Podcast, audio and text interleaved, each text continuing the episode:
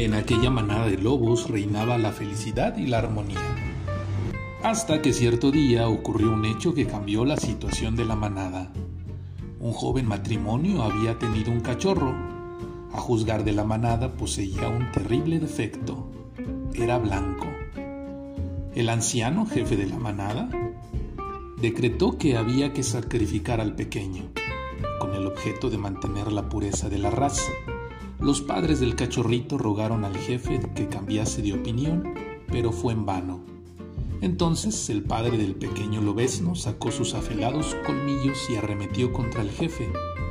Este, que a sus fuerzas no le permitía ya aceptar el desafío, perdonó al pequeño, que pudo quedarse con la manada.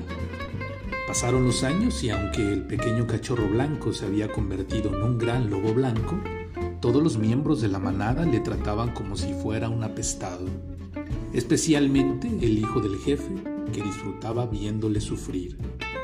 Un día, miembros de una manada rival capturaron al hijo del jefe, pero nuestro lobo blanco, sin pensarlo dos veces, se lanzó contra ellos propinándoles fuertes arpazos y dentelladas.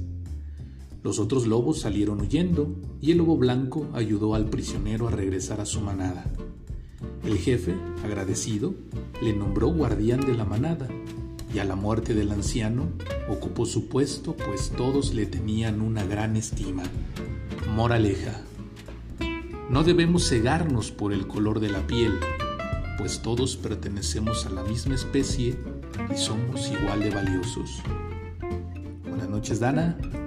Buenas noches, Iker. Buenas noches,